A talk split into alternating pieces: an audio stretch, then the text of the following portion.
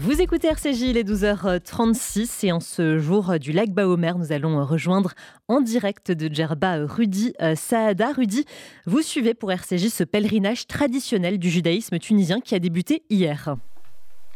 Euh, oui, bonjour Margot. Effectivement, c'est sous euh, une tempête de sable hein, et, même euh, même sous une pluie battante qui a débuté donc ce pèlerinage de la Gripa. Il a démarré hier dans l'après-midi et se poursuivra jusqu'à ce soir. Rendez-vous spirituel hein, pour de nombreux juifs dans le monde, notamment d'origine tunisienne et djerbienne. Alors pour rappel, au 33e jour de la période du Homer, les juifs de Djerba et du monde convergent vers cette synagogue vieille de 2000 ans. La légende raconte même qu'elle aurait été construite donc avec les pierres ramenées du premier temple de Jérusalem.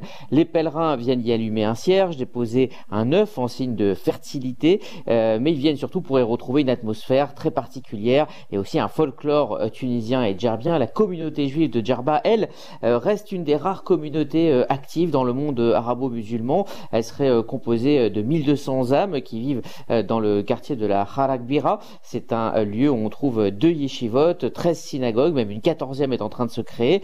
Euh, un, quartier qui d'ailleurs n'est pas seulement réservé aux juifs, hein, sur les 1200 juifs, il y a également euh, plus de, de 6000 personnes dans ce quartier, euh, il y a donc énormément d'interactions. je me suis entretenu d'ailleurs à, ce propos avec le, grand rabbin de Tunisie, Chaim Bitan, et il dit avoir cette année cachérisé 2000 couverts pour la période. C'est un, nombre en augmentation selon lui. Les autorités estiment que le pèlerinage donc a attiré cette année 6000 personnes, 6000 pèlerins, dont 1000 de nationalité israélienne et c'est vrai qu'on entendait euh, beaucoup parler hébreu dans cette synagogue et aux alentours. Euh, euh, hier, j'ai par exemple rencontré Fernand Atoun, il est devenu Fernand Etal, il vit à Tel Aviv depuis de très nombreuses années, il a attendu 57 ans pour revenir à Djerba, donc depuis Israël. C'est extraordinaire? D'abord, c'est la seule occasion que nous, on a, les Israéliens, de venir à ce pèlerinage. Au courant de l'année, on n'a pas le droit de venir. Il faut euh, une, des autorisations. Euh, et puis voilà, on est arrivé à avoir les autorisations. Et donc on est venu euh, avec un groupe. Je suis venu avec mon frère.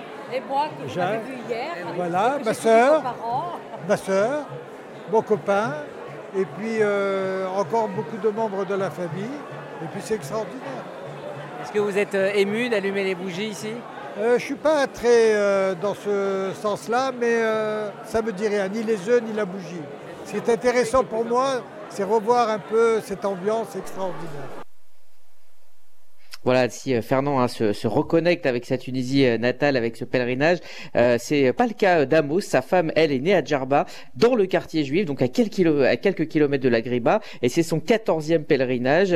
il note d'ailleurs un inévitable passage de relais entre les générations. On écoute Amos. Je crois que quelque chose a changé. L'atmosphère. Depuis 20 ans, je suis venu avec beaucoup de personnes âgées. Ils sont venus me montrer, m'expliquer comment ils sont partis, comment s'est passé ça, comment s'est passé ça. Mais désormais, c'est une nouvelle génération. Et maintenant, je ne sais pas ce qui se passe. Depuis 5 ans, ça va de plus en plus loin, donc euh, ce n'est plus la même chose.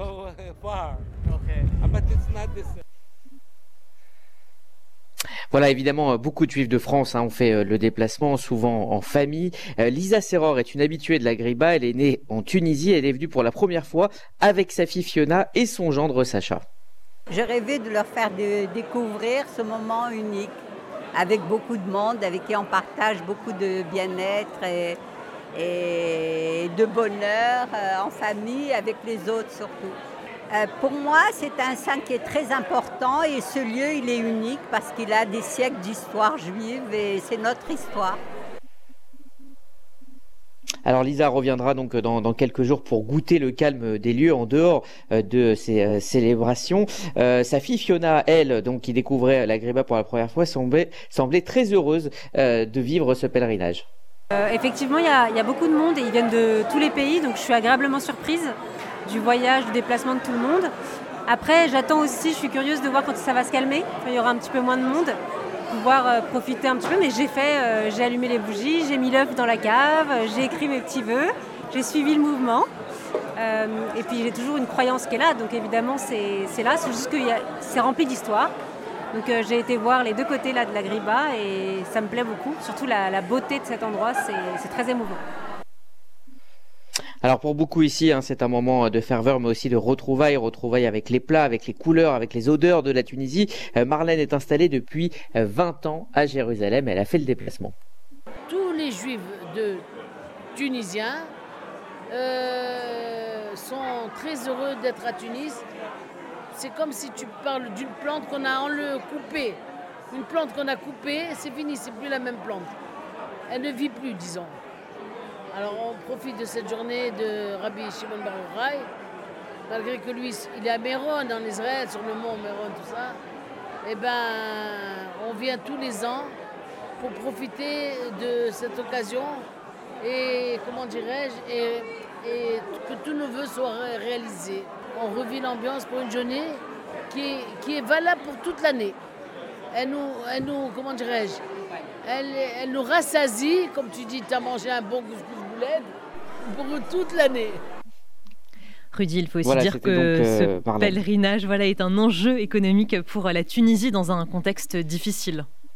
Oui, Margot, c'est vrai. Euh, un contexte déjà politiquement euh, extrêmement tendu avec un durcissement euh, de la politique du président Kais Saïd envers ses opposants. On, l'a, on en a parlé ces dernières semaines, mais surtout hein, ici une grave crise économique qui se ressent à, tous les niveaux. Le, pays peine à se remettre du Covid qui a durement frappé son industrie touristique notamment. Autant d'éléments qui ajoutent à, l'enjeu de ce pèlerinage, enjeu donc économique, enjeu d'image. Et malgré une, une hostilité politique à Israël, Hein, très clair. Les autorités tunisiennes donc euh, ont laissé rentrer euh, ces citoyens israéliens. On a dit au minimum 1000 euh, personnes, alors que, les pèlerins étaient rentrés dans les hôtels hier soir et que la population locale djerbienne, elle, venait donc à la Griba profiter du, barbecue aux alentours de, 20 heures. J'ai pu m'entretenir longuement avec René Trabelsi, juif de Djerba et ancien ministre du tourisme. On l'écoute.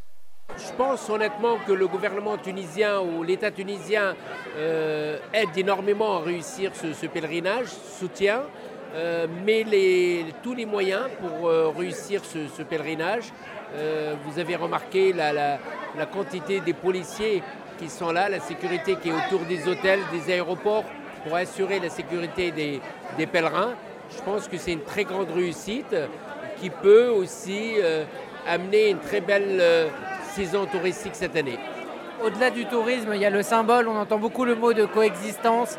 Euh, est-ce que le reste de l'année, en dehors du pèlerinage Lagriba, euh, il y a euh, ce regard porté sur la communauté juive en Tunisie?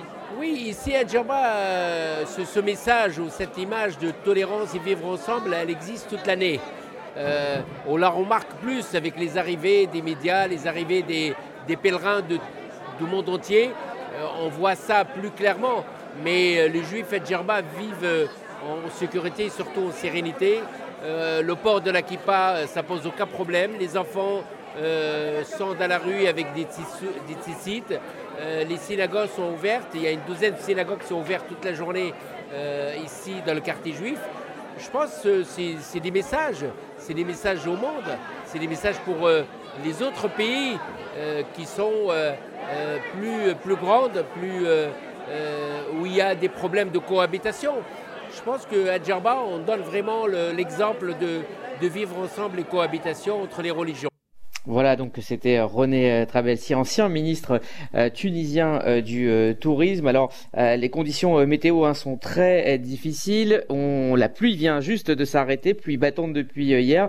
On attend cependant encore un, flot de pèlerins dès cet après-midi où il y aura une procession, procession des rouleaux de la Torah dans, aux alentours de la synagogue dans la ville, évidemment sous très très haute surveillance. Il y a énormément de forces policières ici à Djerba. Je continuerai de vous parler des Juifs de Tunisie dans la semaine. Hein, j'ai pu longuement euh, m'entretenir avec euh, des personnes juives d'origine française. Elles sont très peu, mais elles sont retournées vivre en Tunisie 40 euh, ans après l'exil de leurs parents. On parlera de cette troisième génération dans nos prochains journaux. Margot, voilà.